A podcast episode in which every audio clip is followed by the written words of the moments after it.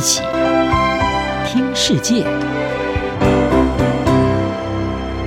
欢迎来到一起听世界，请听一下中央广播电台的国际专题报道。今天的国际专题要为您报道的是：俄罗斯入侵乌克兰超过半年，强大无烟硝战火弥漫全球。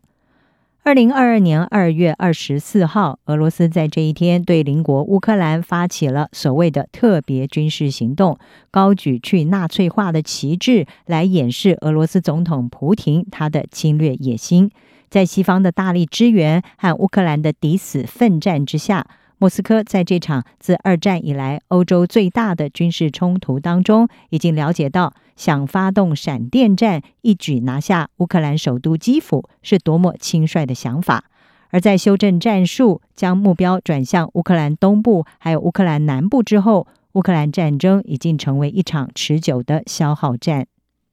如今，这个震惊世人的可怕日子已经超过半年了，战火不但没有结束的迹象，反而衍生出一场范围更巨大、影响更深远的无烟硝战争。世界上无人得以幸免。在全球饱受 COVID-19 疫情蹂躏的两年多之后，期待复苏的人们迎来的却是全球将会爆发粮食危机、欧洲可能面临能源短缺的严峻冬季，以及车诺比核灾可能在扎波罗热核电厂重演的一连串警告。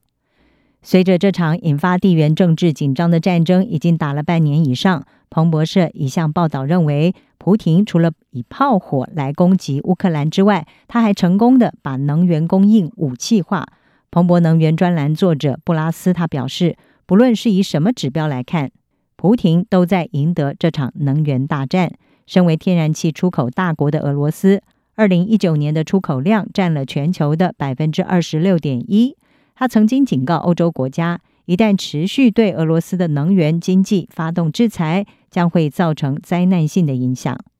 虽然中欧还有东欧国家已经从乌克兰战争当中学到了教训，出于能源安全和地缘战略的考量，竭力的要降低对俄罗斯能源的依赖。但是，天然气价格受到俄乌战争影响而上涨，加上忧心进入秋冬，能源短缺会更加的明显，使得欧洲国家头疼不已。不过呢，面临制裁的俄罗斯每天仍然还可以透过出售石油来为入侵提供资金。这也意味着，普廷在有能力放弃天然气销售收入的同时，还能够对柏林、巴黎和伦敦施加更大的压力。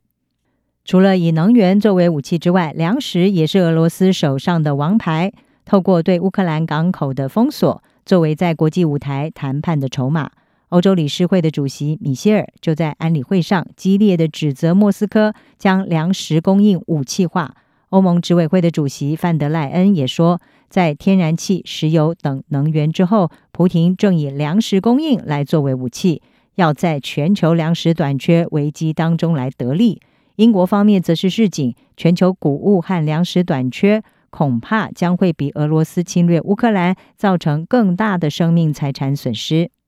联合国秘书长古特瑞斯更是直言，必须要保障俄罗斯的化肥和农产品能够畅行无阻地进入全球市场，否则最快明年就可能会爆发全球粮食危机。而在此同时，位于乌克兰境内俄军占领区的扎波罗热核电厂，则是另外一个恐怕将会酿成比战争本身更大危机的未爆点。这个欧洲规模最大的核电厂，在三月四号的时候是遭到俄军的占领，而从七月底以来，多次的被当作目标遭到炮击。莫斯科看基辅是互相的指控，都是对方下令攻击的。乌克兰总统泽伦斯基是警告，一旦发生核灾，将会威胁整个欧洲，甚至更遥远的国家。而这一切是取决于风向和风速。国际原子能总署也警告，扎波罗热核电厂正在发生重大危机，也担心可能会成为另外一个车诺比。车诺比核电厂是在一九八六年的时候发生全球最严重的核灾。爆炸事故造成了数百人丧生，辐射尘在欧洲是四处飘散。而面对这些攸关全世界的危机，不幸的是，国际社会并没有能够团结一致，对俄罗斯的侵略采取共同的立场。部分国家仍然对这场战争漠不关心。像是印度在采购俄罗斯廉价石油的同时，拒绝谴责克里姆林宫，而中国则是持续的支持莫斯科，并且购买俄罗斯受到制裁的能源。尽管多个国家政府持续对乌克兰提供军事、人道主义还有财政的援助，并且对俄罗斯祭出严厉的制裁，但是还是没有办法阻止流血冲突。已经打了半年以上的战争，似乎还是看不到尽头。这也使得普罗大众的支持随着战事的无休无止而面临减弱，特别是在生活支出飙涨、各国政府致力解决国内问题的同时。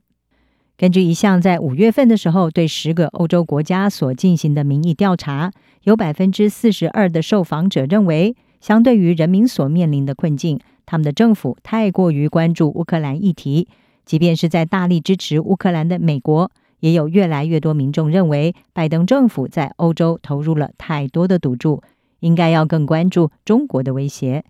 在俄乌战争已经持续超过半年的这个时候。普亭是不是会因为他的侵略野心而失败？乌克兰能不能够重拾往日的和平，还有待时间来给出答案。然而，因为俄罗斯发动侵略而起的另外一场影响更广泛的无烟硝战争，正在让全球付出代价。